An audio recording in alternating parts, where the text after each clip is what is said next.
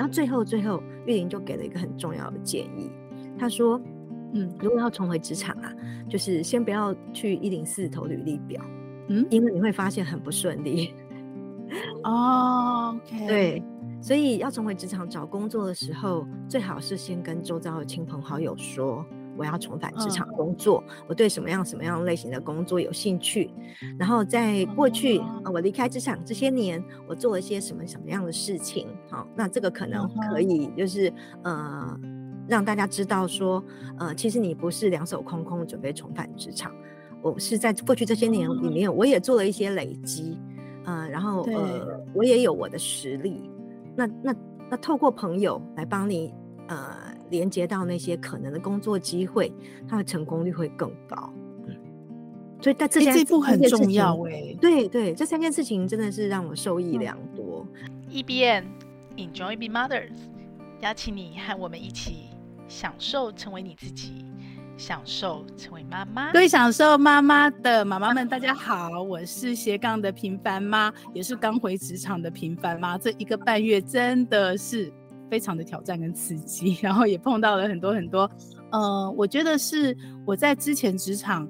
比较不一样的感受，跟呃不能讲到困境，但是可能有点卡关，所以呢，我今天就特别找到了两位在妈妈重回职场这件事情上有很深刻的体验，然后也有很深刻的专业跟经验的妈妈来跟我一起分享哦。然后一位是品学堂的文化长美珍。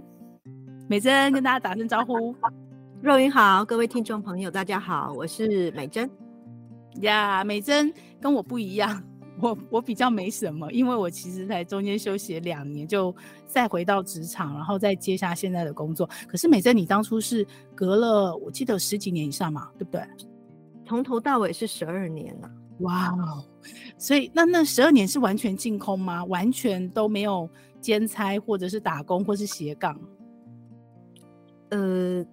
应该是大概到第四年之后，我其实有出来工作一年，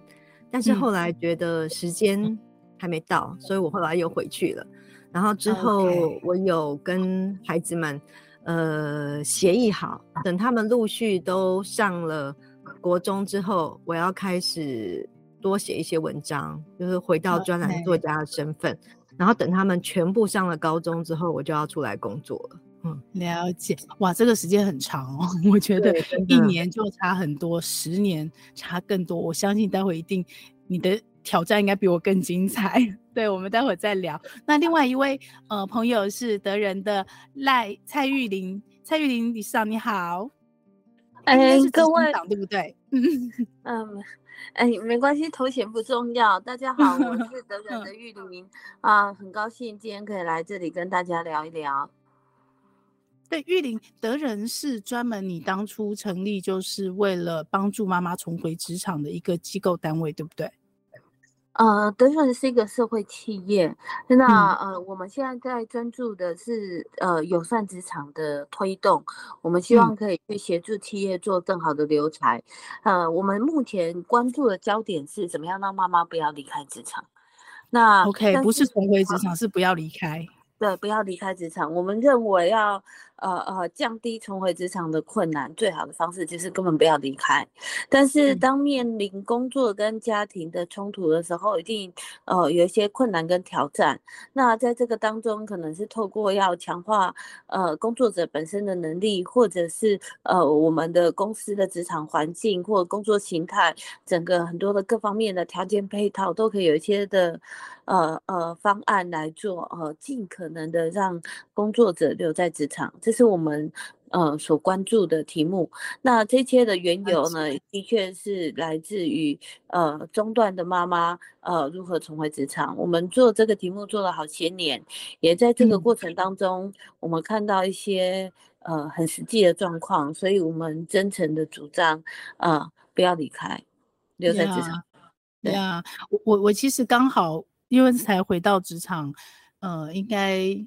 快还不到两个月，然后因为我我回来的时候，那个单位就有好几个缺缺口嘛。那因为我自己是妈妈回来职场后，我也知道，呃，妈妈在职场上其实有很多的能力，然后再加上我们那个工作刚好服务的年龄层比较高，就是我们的客户年龄层比较高。所以那时候我就跟我的同仁说：“诶，我们我们可以找年轻大学生刚毕业或社会新鲜人，可能对于学习啊科技比较好教。可是我们其实也可以找妈妈。然后你知道吗？大家就三条线，就觉得啊，那这样子会不会很不好互动？然后会不会嗯，就是妈妈回来会不会会不会很慢？就是因为没有。”就是隔了一段时间嘛，所以其实年轻的同仁，尤其是没有结婚的，其实对妈妈重回职场这件事情是心里也有压力的。我发现，所以玉玲那个呃，你们在准备这件事情的时候，应该是所谓的友善妈妈留在职场这件事情，应该不是只针对要回来的妈妈嘛？所以其实你们的范围应该还有扩张到呃职场相关的福利制度设呃，应该讲说。制度的部分，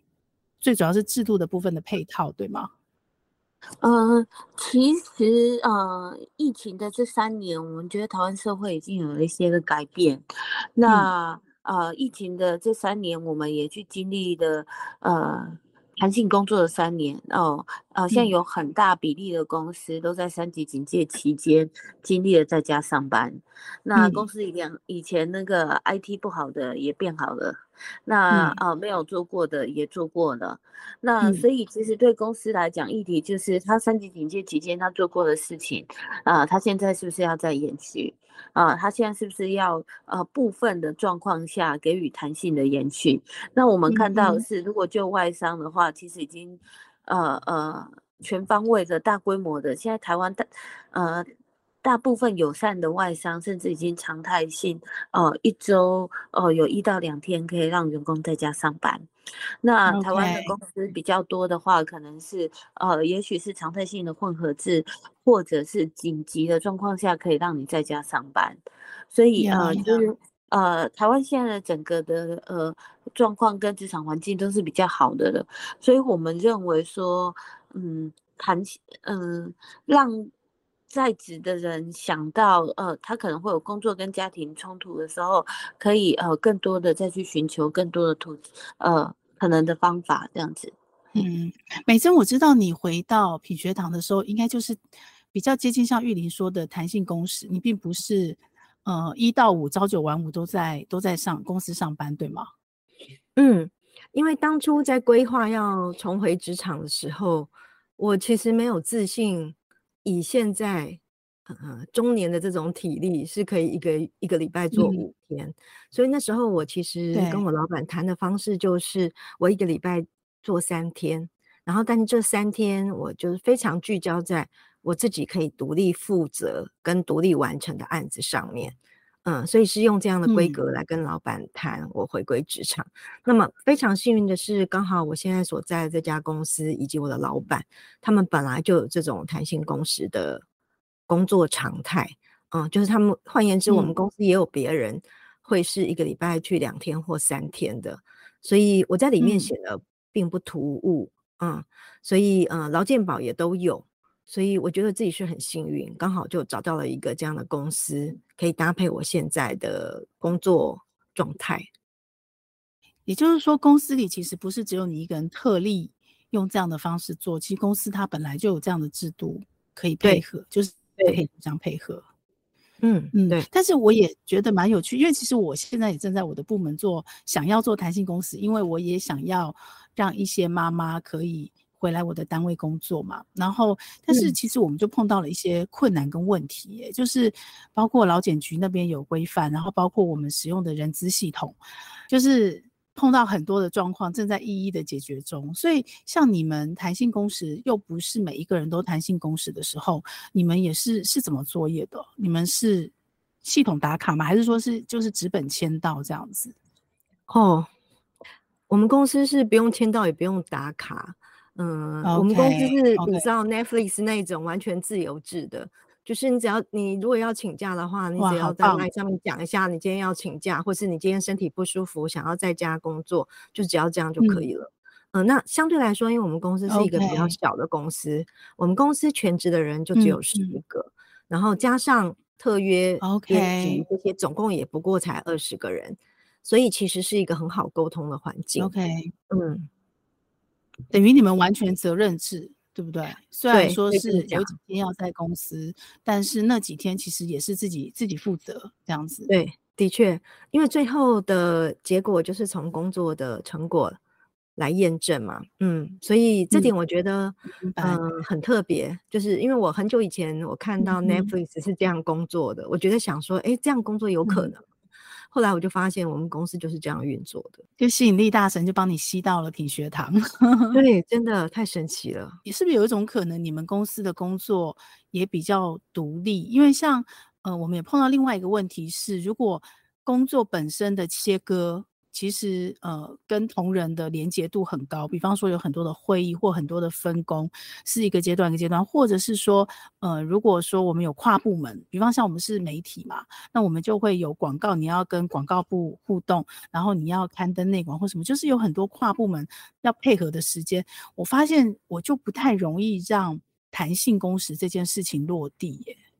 嗯，所以玉玲，你们在跟公司配合的时候，对你们、你们、你跟美珍的经验这部分，你们是有特别的方法或规划吗？嗯嗯，其实弹性工作这件事情的本质是让人有空间跟时间，呃呃，来。嗯，兼顾他的工作跟家庭，然后可以有时间跟余裕在这里做一些调整。嗯，所以其实他没有既定的形式说一定要怎么样才叫弹性工作。但是大家常常有的弹性工作可能是弹性工作时间，或是弹性工作呃上班的地点，或者是 part time 的工作。那在时间上，其实一个很大的关键是所谓的核心时间，就是哦，我们全公司讲好会议只能譬如说排九点半到四点半。或是十点到四点之类的时间.所有的会议都排在这个时段.这个大家一定都要在办公室里面。但是除了这个时间以外，嗯、其实你的上下我呃每个人呃公司可以去，譬如说呃我可以去跟公司规划，签说哦我我要上的这个班是呃早上八点呃到呃下午四点之类的，呃我要上的这个班可能是早十点到下午六点，我。或是什么呃什么的，就是跟公司的这个协议。但我觉得弹性工作，呃，在台湾的公司里面，其实我觉得一个很大的挑战是人的自律性。所以，呃，对还是了解弹性工作，其实它是建立在自律、呃规矩 discipline 上面。因为我们曾经有一个，呃，上个月有个外商公司的人资长跟我说，说我们公司让一下弹性工作最早七点半可以上班。结果他们发现有一个员工，嗯、呃，他就去登记说他要上七点半、四点半下班的那个班次，然后但是他事实上.然后这个公司事实上也不会去核对出勤记录的，就是你自己登记你要上那个班，平常公司不打卡的。结果那个员工其实是到八点多才上班，OK，但是他还四点半下班的.每天都这样啊，是大家.因为这班很少，大家不会发现嘛。然后，对，所以可是久而久之就觉得他怪怪的，然后，然后再看他的刷卡记录，uh. 就是门禁刷卡的记录，就发现说没有，其实这个人都八点多才来。那像这样子的状况，就会伤人跟公司之间的互信。然后后来我听说，对，董事长跟我讲说，是因为他们那个产业是很重视诚信的产业，所以这个员工其实因为多次欺骗公司，最后就离开了这样子。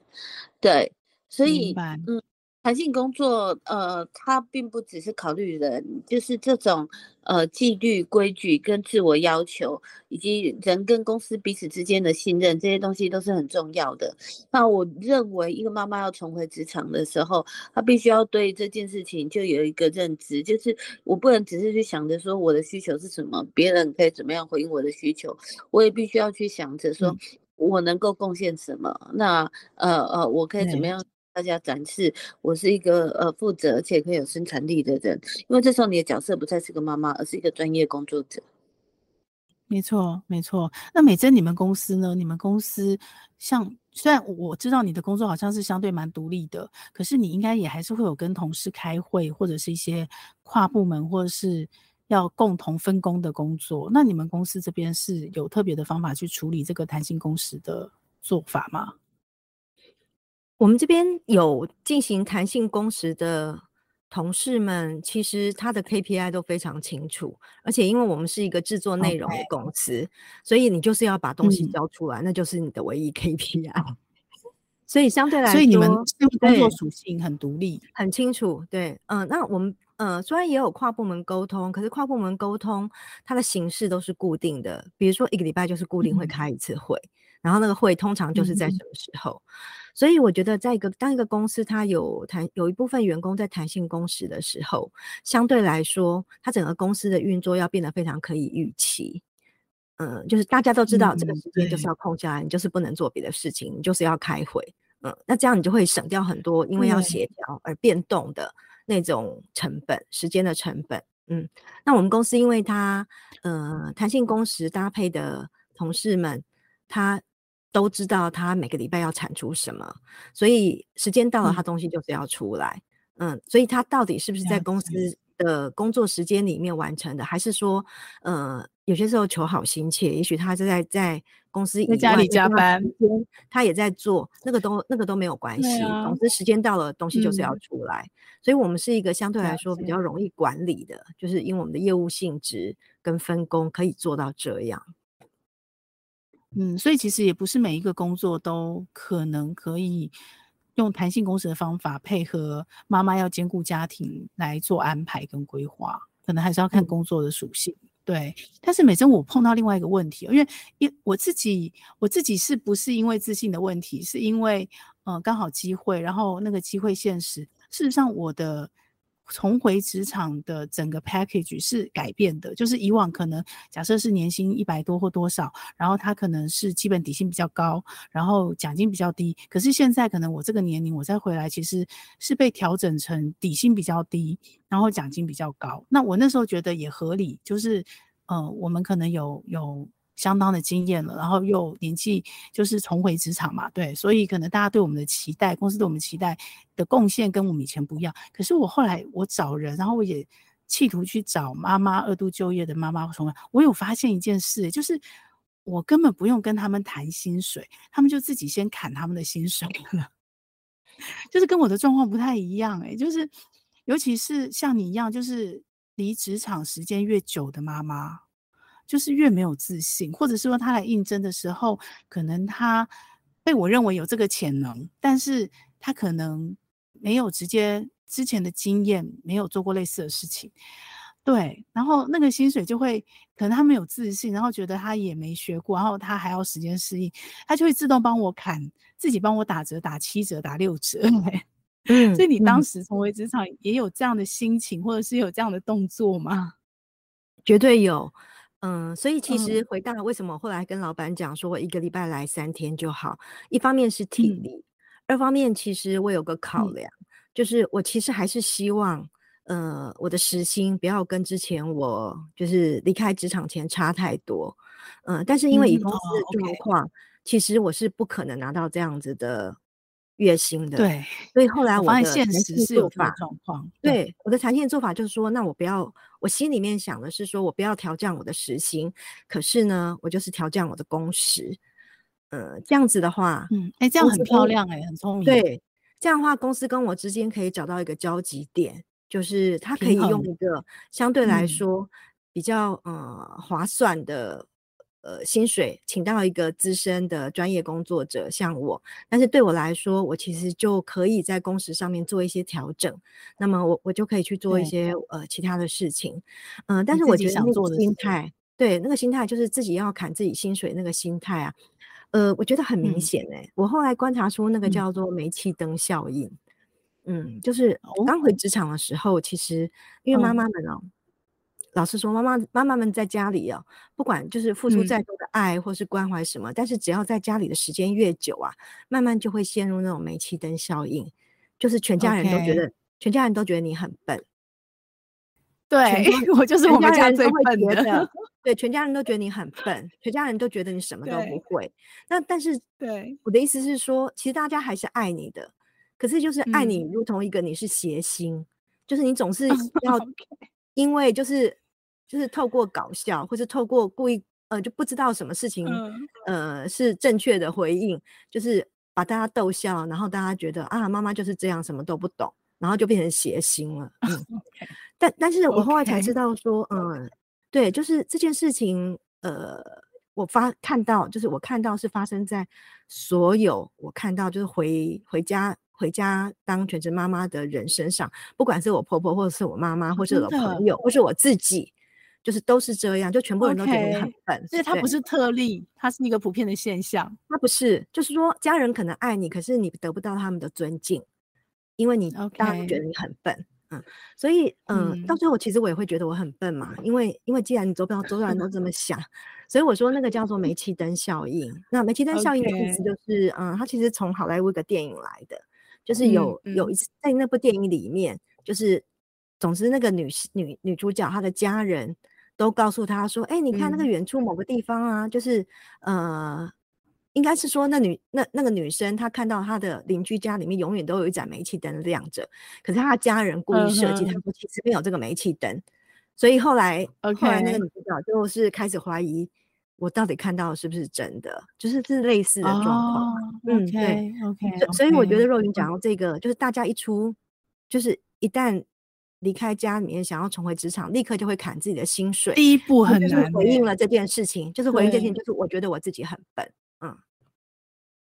OK，玉玲，你这边应该也碰到很多妈妈，对不对？嗯 嗯，我我不想要称呼大家是妈妈。因为为了家庭照顾而重回职场的人.呃呃，可能的身份，家庭身份不只是妈妈。但是第二点，我觉得更重要的是，当我们在讲要回去职场这件事情啊，呃，你又再次成为一个工作者了。所以我，我我我会变化想女性重回职场，嗯、而不是妈妈重回职场。呃，有它的原因，因为.呃，它就不再是家庭身份，而是你又你又是一个独立专业的工作者了。中断一段时间，半年、一年、两年、三年、五年、十年、十五年，要重新再回去。不，不管在台湾或者是世界上任何一个国家，都会有薪水到底要怎么估量的问题。因为就是如果我 算少了，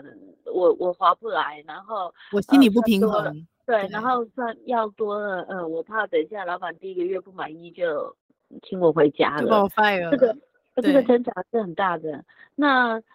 事实上比较好的解法可能是一个试用期的概念，在谈薪水的时候先谈一个你。但是也，呃，你是说谈一个试用期薪水？嗯，对，但是也在这里讲好说，哎，我希望，嗯、呃，可以随着我的表现，然后在三个月之后，我们可以双方一起坐下来，然后再好好的来谈说，那之后的薪水应该要是怎么样？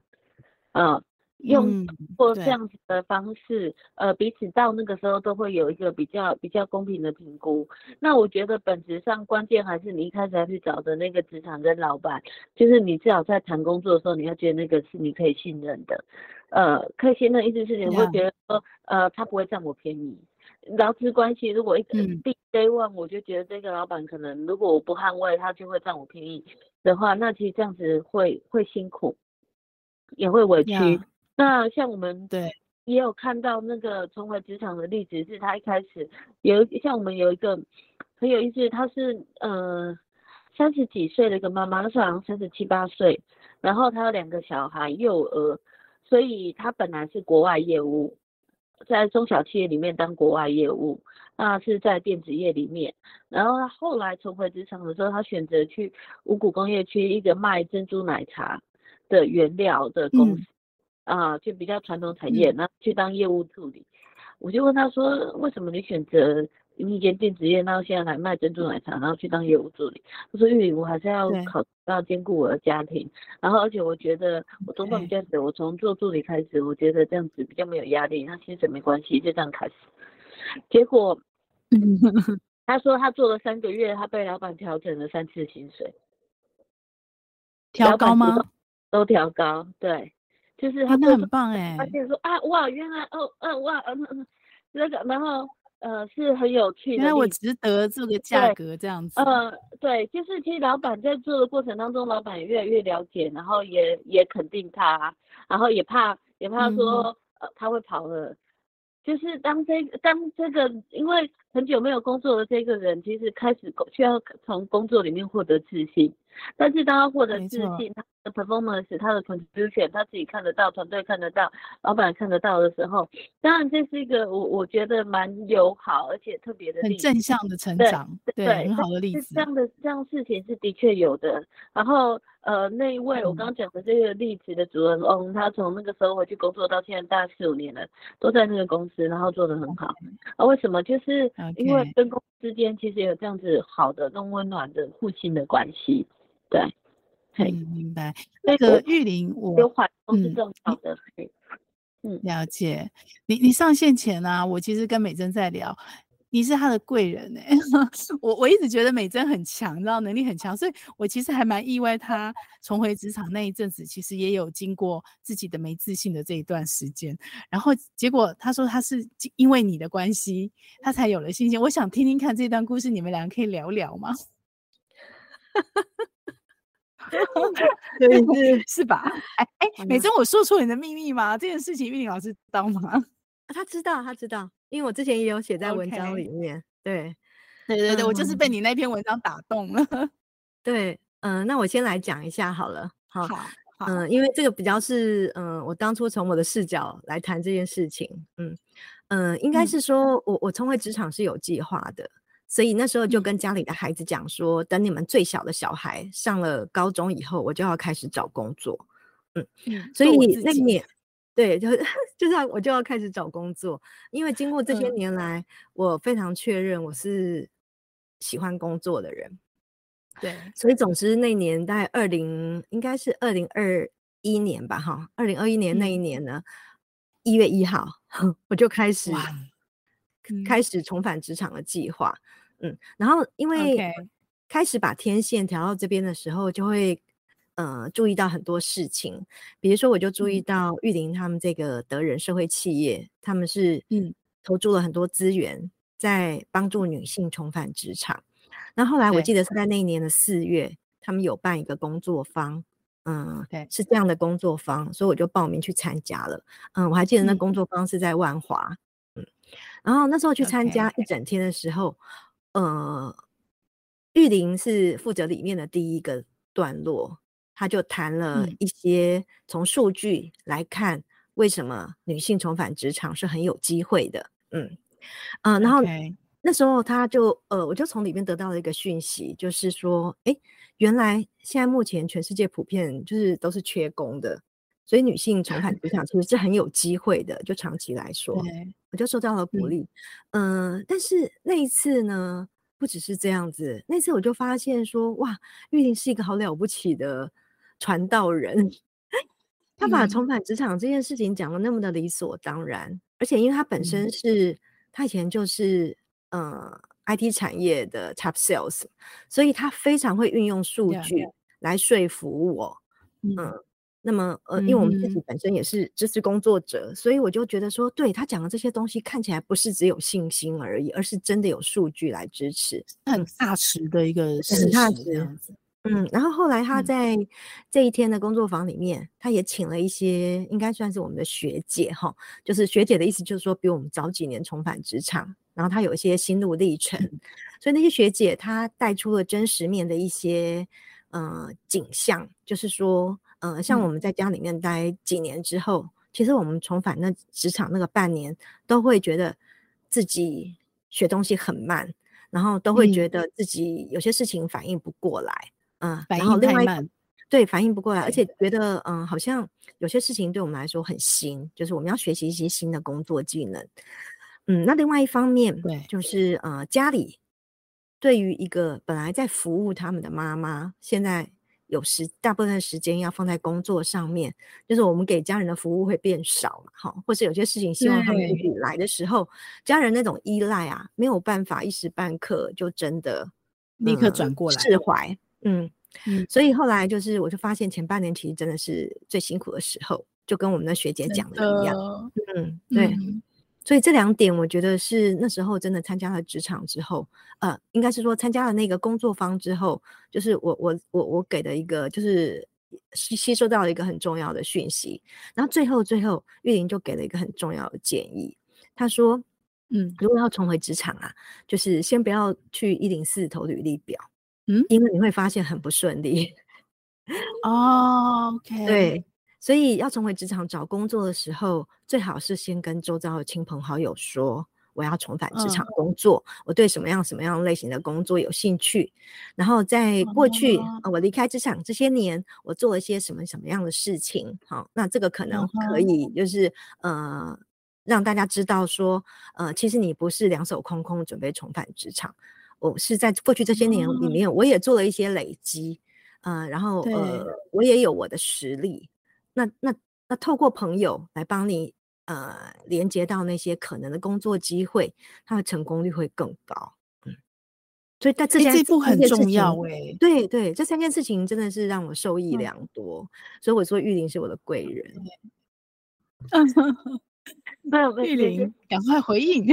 没有，每次讲这个话，有点不敢当。所以我觉得是呃很很好的缘分。那呃有机会可以相遇，那我觉得有机会就是你知道。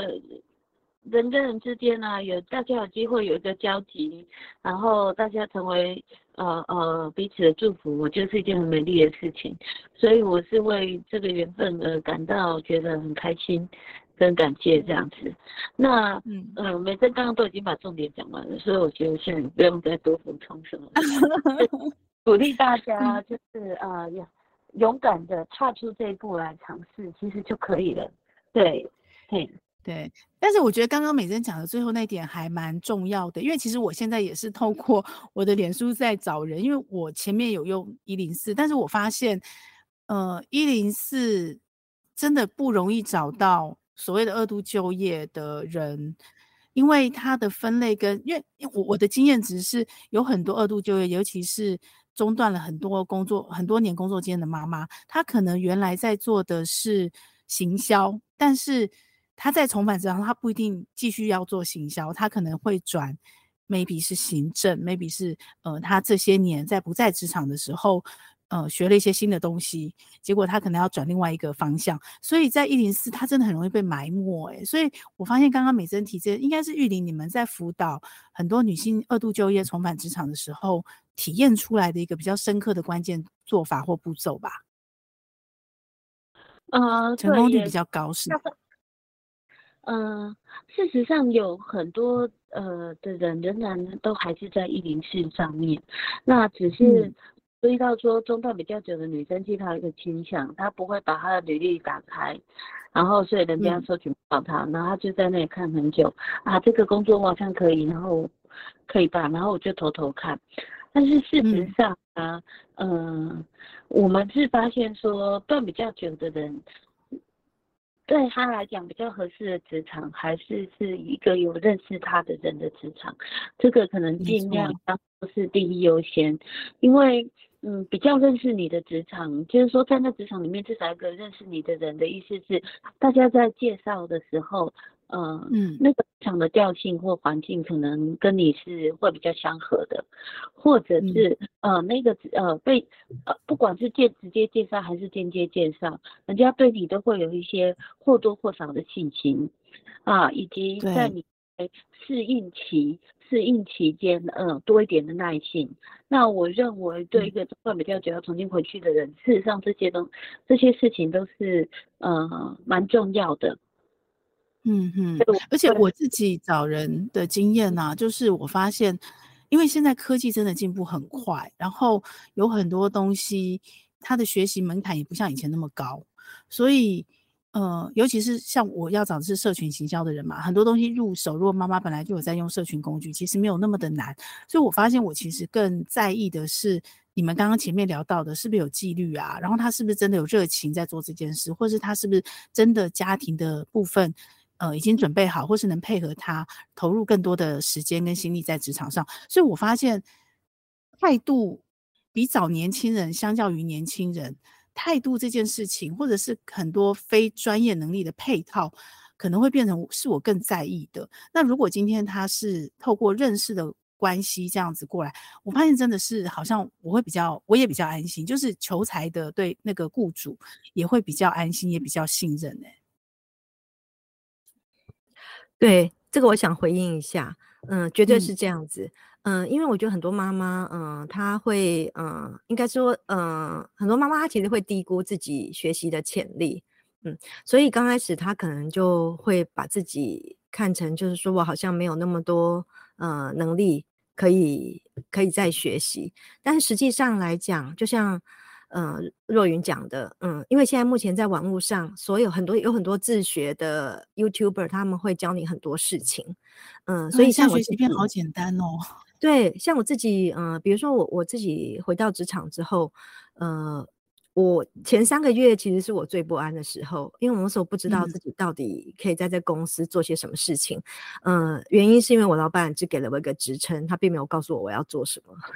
所以我等于是 自己要发明工作，自己生自己发明工作。对，那后来我研究了一下.那我就跟老板提出说，我觉得老板就是这时候，呃，最应该做的事情是自媒体，嗯、呃，所以我就帮他规划了 Podcast。可是问题是、嗯、我虽然自己在脸书上经营过好几个社群的社团，哈，嗯、呃，对，但是我其实没有做过，你没有玩过 Podcast。对，我没有当过 podcast 制作人的经验.所以我就从头开始，嗯，就是在网络上找了很多资料，然后去试各式各样软体的衔接，嗯。然后我老板非常，嗯、呃，他非常好的就是他也愿意，呃，配合我，就是在我试不同软体的时候，他也都愿意跟着我一起试试看。我觉得老板真的好好 哦。对，对我们老板真的是很愿意支持 支持我。嗯，所以后来其实我们就整个。嗯呃，Podcast 的流程啊，后来就调整到一个最最适合、最适合的流程，嗯，然后老板后来也很有成就感，因为现在呃，这个 Podcast 现在做了一年多之后，慢慢他在外面的时候，有很多人跟他讲说他有听呃老板的 Podcast，所以他妈妈也觉得说这是一个很好的一个呃一个历程，就是我自己自学之后，然后老板愿意配合我去做一些尝试。嗯，然后刚才、嗯、刚才玉玲有讲到呃调薪水的事情，其实我老板今年也也主动调了我的薪水，在我没有要求的状况之下，所以我真的老板真的好好，对我很感谢他愿意支持我这种重新学习的这种 呃努力，嗯。嗯哼，我其实我我今天早上才刚刚又跟两位说，我们今天早上中原普渡嘛，然后应该也蛮多社大型社区都这样，然后我们也在聊天，因为大家年龄都差不多四五十岁，然后就聊到说，呃，台湾中高龄者其实我们我们已经是超老的社会了嘛，中高龄者越来越多，又少子化，所以像麦当劳啊，一些很多餐饮业。他开始导入那些自动化机器人、自动化结账设备以后，其实都开始雇佣中高龄者。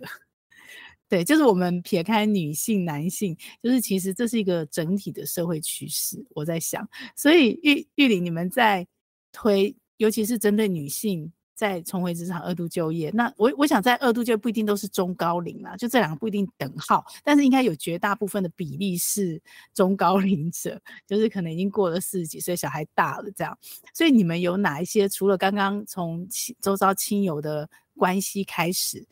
跨出第一步之外，还有没有其他的一些关键的做法，或者是一些比较关键的动作或步骤可以说出来让？呃，因为我我自己本身是个妈妈的节目，就是妈妈学习，所以可以让妈妈来参考，对，然后怎么样去跨出她二度就业的第一步，嗯嗯嗯呃，那个中断职场的人啊，哼，中断职场的人在嗯，会因着中断的年限的时间长短不同，呃，接受。不太一样的，呃，断一年、两年、三年、五年、十年、二十年，呃，这些状态都不太一样。为什么呢？因为中断的时间，一方面可能会反映这个当事人现在的年纪，年纪也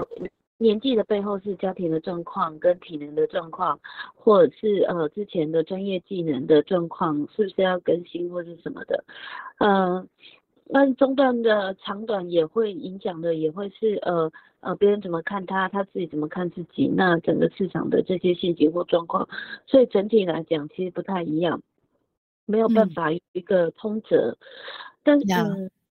但是呃，我们刚刚讲到说找认识的人介绍，其实在这个部分就是尽量的把那个认识的圈扩大。认识的圈扩大的意思是，嗯、呃，不只是亲朋好友，哦、呃，所有认识你的人啊。呃或是在这些年里面，也许是像什么家长会的，呃，其他的家长啊，在社区里面呢，会跟你小孩一起玩的人啊，或是什么，有各式各样的人。也许他认识你的时候，他认识你的身份只是什么，呃，什么，呃，小明的妈妈。但是事实上，也许你也需要适时的去告诉他说，哦，我以前是做会计的，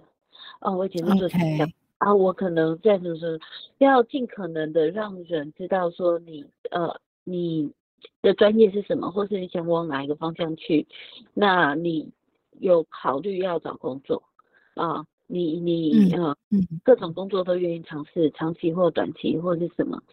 那你可以主动的去跟以前认识的同事们，也许他们现在也已经换工作到其他地方了，啊，去保持联络，哦、啊，去有一些的互动。那公司因为去公司有时候可能会缺一种人，就是。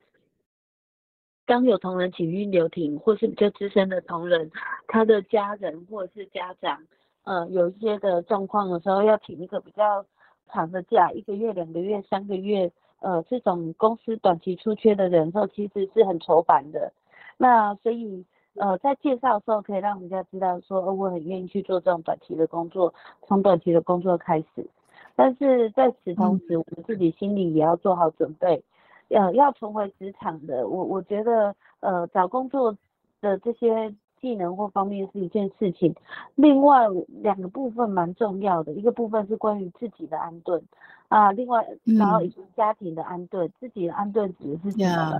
现在现在大概四十岁以上的人呢、啊，嗯、呃，有两个议题啊。第一个议题是没有自己，因为对，啊、呃。他说：“哦，我当个妈妈没有自己，不是当个妈妈没有自己，而是本来就没有自己。因为在我们的文化里面本来就没有自己，但妈妈这个角色会没有自己。当女人的母性发挥的时候，就什么都不记得了，这样子完全没有自己了。啊，在传统话，那没有自己，那没有自己这件事情，其实呃会很挑战，因为没有自己的人是会没有自信的。”啊、呃，你就不敢，就像我刚刚讲，你不敢去争取工作，你不敢去争取机会，或者是会逆来顺受。哦，你可能在职场上遇到不合理的对待，然后你也会忍下来，然后但是久了，然后就爆发，就炸掉。呃，嗯，弹性，我们刚刚前面谈到弹性工作，弹性工作其实需要协商，但是没有自己的人无法协商。OK，要有你，你懂我意思吗？要一可以知道自己要什么，不要什么的。啊，知道怎么去谈的，才有办法去做协商。所以预备要成为工作，第一件事情其实是一个这个找自己的过程啊，呃，善待自己跟跟跟自己和解。那我们必须要理解，就是我们传统文化就常常叫我们牺牲大我，不牺牲小我成就大我嘛。那你牺牲自己，然后成就这个家或是什么的。而在这个时候，其实大概是一个更新的季节，我们要改变这件事情。然后，嗯、呃，然后。重新再去，当去找到自己是谁的时候，你才会比较有动力去另外一步跨出来，呃，去找下一个工作的方向。因为这时候，如果是断比较久的，可能是要找职涯第二层，哦、呃、哦、呃，第二人生或者什么之类的。那有一些可能是什么，嗯、呃，我从小呃喜欢美术，但是我爸爸那时候逼我去学个会计，什么做比较稳定。啊、呃，我从小我就喜欢做这个，但我家人逼我去。做公务人员，做回自己或者什么，然后，然后，所以其实他这个时候的阶段是，他得做回自己。他以前，然后可是他以前累积的都是在另外一个领域，那这个部分跟自己怎么和解？那其实这里没有标准答案，我只是提示说有几个部分是关于这个。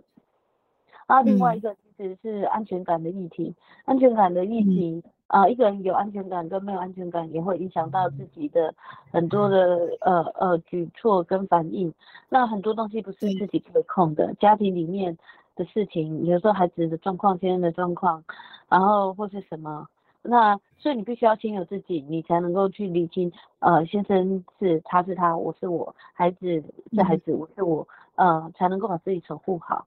那对，嗯啊、长辈的状况，各式各样状况，或是甚至先生的工作稳不稳定或什么这些的，其实大概都会影响到安全感。那安全感会，嗯，就是安全感会让人在找工作的时候更焦虑啊、呃，或是更急着出去，或是更不敢出去什么。其实大概这几个层面，关于自己的层面，其实需要理清跟整理一下。那另外一方面，当然就是家庭安顿。刚刚呃美珍已经提过了，就是呃家人的期望值的调整啊。那那种小孩比较大的啊。就就要照顾自己呀、啊，为什么还要妈妈接送呢？为什么要妈妈陪跑呢？啊，为什么一直要妈妈呢？啊，呃、依赖，这是撒娇。没有没有没有没有，就是家家庭的分工，呃呃，家庭的安顿。如果在妈妈出去工作之前，其实家里的这些东西都已经调整好了的话，调整的不可能完全调整，但相对好一点的话，那出去工作的前几个月也会好一点。嗯那当然，在这当中，其实伴侣的支持是很重要的。可是我们也注意到一件事情，就是中年的男人其实很多时候没有安全感，他自己很害怕变 动。他也，我真的注意到一些男生，他真的是他他已经很很很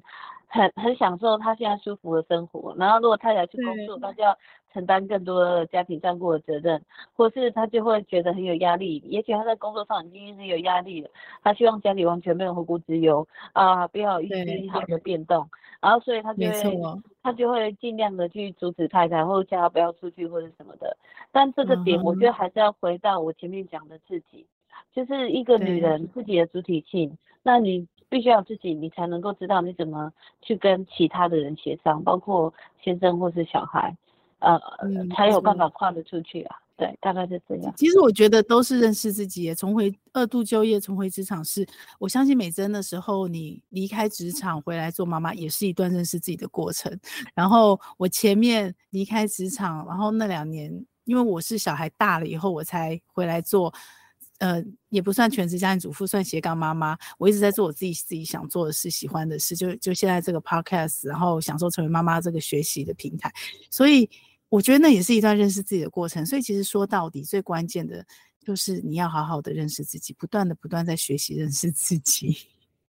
你才有办法取舍，对不对？才有办法去找自己的东西。对，嗯、然后。我刚刚还听到两个重点哦，一个重点就是因为像我时间比较短，所以我比较没有那么明确感受，而且因为我中间又一直在斜杠，所以我其实是一直有在连接的。所以我现在这个工作其实也是因为我呃中间斜杠的原因，我接顾问案，然后才有机会这样变正职。所以有点像刚刚玉林说的，呃，你不是一步到位你就回到职场工作，你可能先接一些短期的工作，或者像我是接案顾问的工作，然后有一天成熟了，或是彼此觉得诶有更好的。互动的机会或互动的方式，我们就顺利的回到职场。所以中间不间断这件事，可能是一直有连接是重要。可是像美珍，你离开了十二年，所以你的中间的那个刚刚玉玲说的那些有关系的人脉啊，或就可能不一定是工作上的，对不对？有可能是因为孩子成长过程中接触的学习环境的人事物，或者是你陪伴孩子成长的时候接触的人事物，对吗？嗯嗯。其实大概从二零零九年从工作上离职之后，嗯、呃，那四年哈，到二零零九加四就是二零一三，到二零一三年应该可以确定，就是我之前工作里面所有的工作人脉都已经全部脱落了，断掉了，就全部脱落了。对，因为嗯.我觉得我觉得我们在社会上工作的时候啊，其实有一些潜规则。就是我们对于一个目前已经不在职场上面，就是我的意思是说没有名片的人，其实我们对他的关注是很少的。所以后来我就发现说，我我的工作上认识的朋友，他们已经都不太看我的脸书了。嗯，就是我我我对，就是这是一个很明显的指标。但是你说演算法也自然把它筛掉了。嗯，也可以这么讲。但是因为我们，比如说我们在脸书上写的东西，就已经是我们。的生活嘛，小孩啊，哈，或是对教育的想法等等，对，呃，但那些事情其实已经跟大部分在职场上的人是没有关系的，嗯，对，所以后来我就发现我慢慢的没有新朋友了，嗯嗯，呃、也也是那样子，后来我才比较有意识的去想说，我要去认识新朋友。那我的新朋友呢，就是透过我的妈妈社群，或是透过我脸书的社团。嗯，比如说后来我去做菜鸟读书会等等的，Okay. 后来我去做 freelancer 小聚，就是我又重新认识了一些新朋友，所以呃，其实大概到嗯二零二一年嘛，哈，就是我打算重回职场的那一年，嗯、我的新朋友的数量其实跟我以前认识的旧朋友已经差不多了，嗯，所以我是一个有意识的在认识新朋友，就希望自己能够还是呃。不要后来就变成一个呃，只能在家里面就是默默的被小孩说很笨的妈妈，独处的人。对，对。那那那，我觉得这件事情其实是呃，可能就是我察觉到有什么我不太喜欢的状况之后，我就会做一些努力，去把.去把现实能够平衡到一个我比较舒适的状态。嗯，这是这是这是我。比较呃有意识的、有意识的在调整的一点，嗯嗯，OK。然后刚刚玉林的那一段也让我想起来，其实我这次重回职场虽然才两年而已，但是我。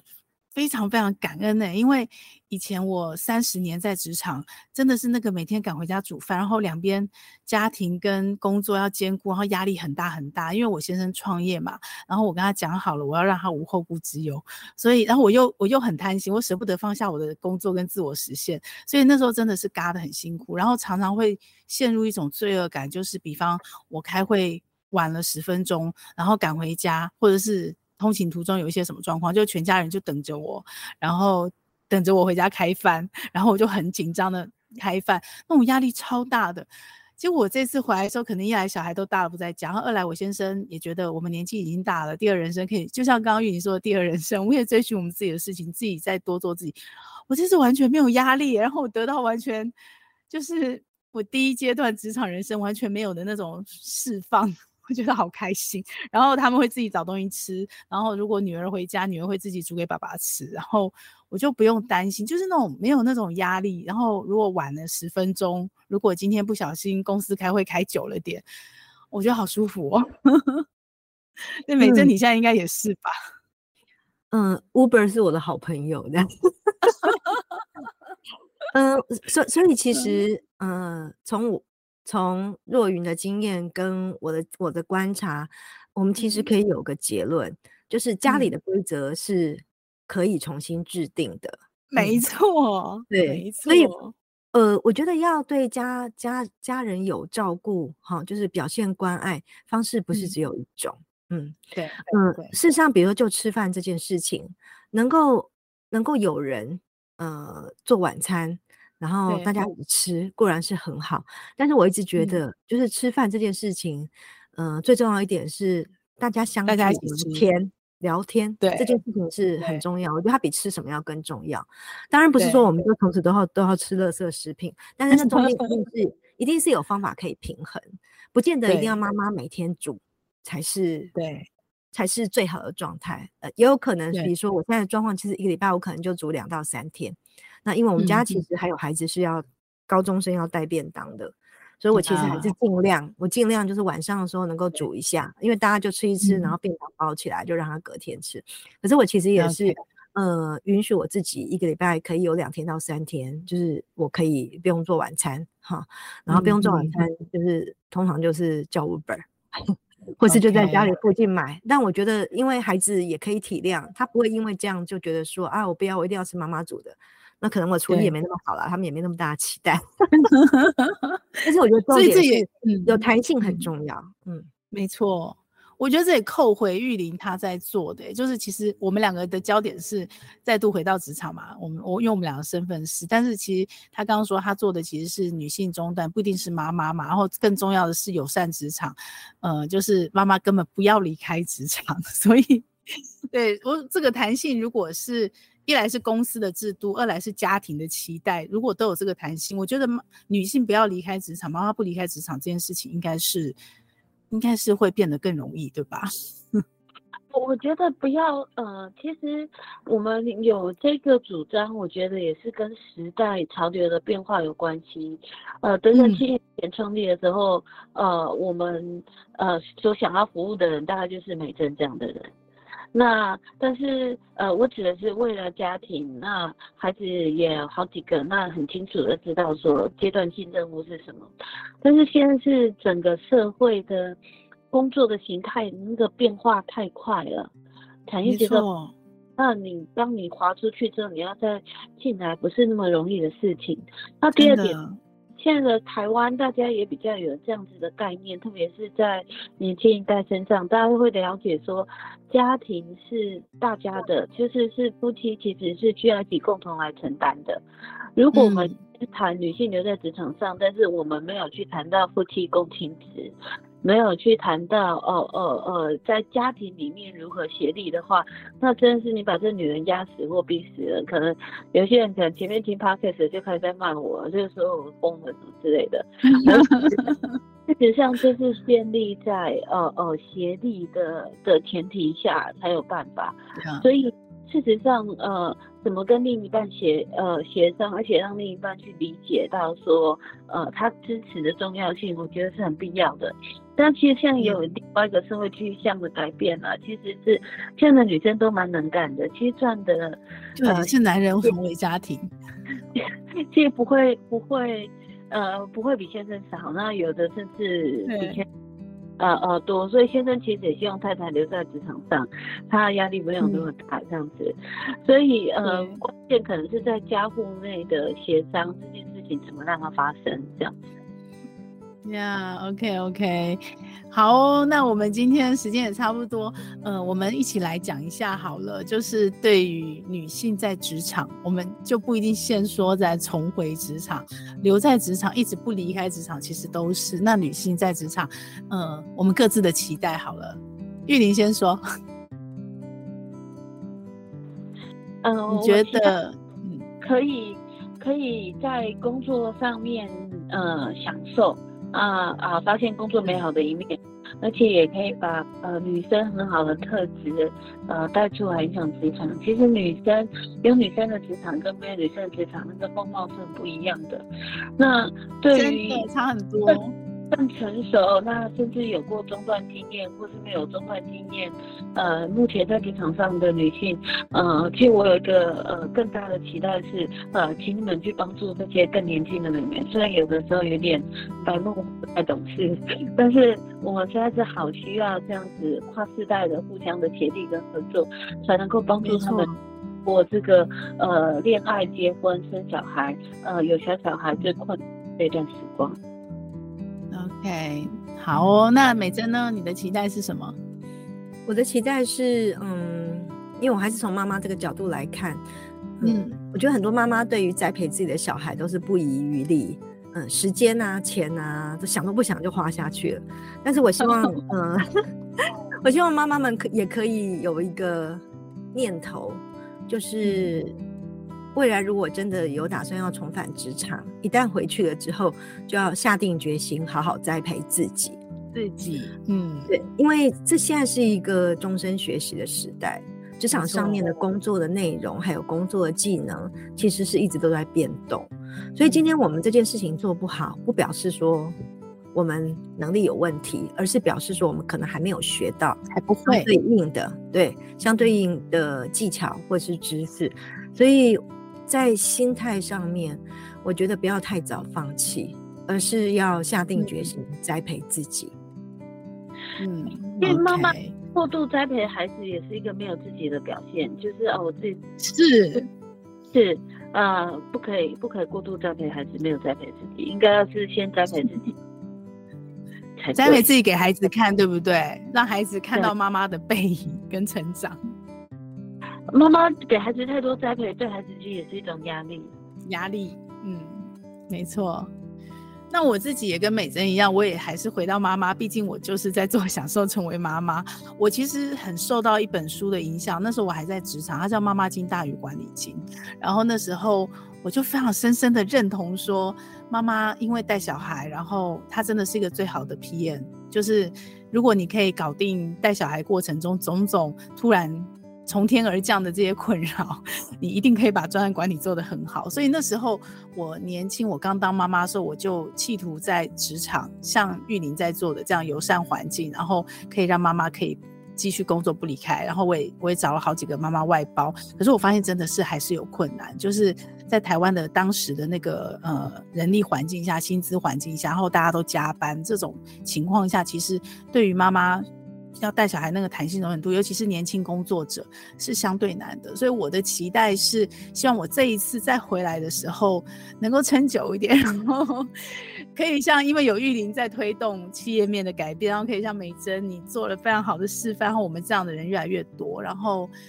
妈妈真的可以在职场是享受成为妈妈，就是妈妈有很多特质在职场用起来是会加分，而且是可以让一个职场的环境做改变的，而不是觉得很罪恶。因为我是妈妈，所以我都是那个不能配合，我就是要弹性早回家的，然后就会卡着。我不是这种呃卡在家庭跟工作里面哦，我又晚回家这种罪恶感里面在上班，而是很享受，很享受在上班的自己，然后很享受栽培自己，然后投资自己，然后很享受自己的成长。然后也很享受，因为自己的成长被孩子看到，让孩子被激励，然后孩子就自己学习，对不对？我们一起共同去期待这样的事情的发生。嗯，说的太好了，真的哈、哦，今天非常开心哎！虽然我们我我真的是在 Pocket 首度尝试三口。这样子还没有办法很流畅的像那个威爷他们，就是随随口我们可以互相随便打断对方，可以聊天。不过这第一次，然后我也期待下次有机会可以再邀请美珍跟玉玲一起来聊一些关于妈妈成长的话题。对，嗯嗯，好哦，好哦，那今天我们就到这边喽。嗯，好，谢谢两位。谢谢若雨，哎，谢谢，嗯，谢谢，拜拜，拜拜，拜拜，拜拜。这个节目会在各大 Podcast 平台播出。如果你喜欢我们的节目，欢迎你把节目分享给你的亲朋好友哦。也非常的欢迎你留言，告诉我你想听什么题目，告诉我你享受成为妈妈的诀窍。也欢迎你在我们的说明栏有一个联署签名，跟我们一起签名，一起享受成为妈妈。享受快乐，也享受痛苦，让我们一起来享受成为妈妈。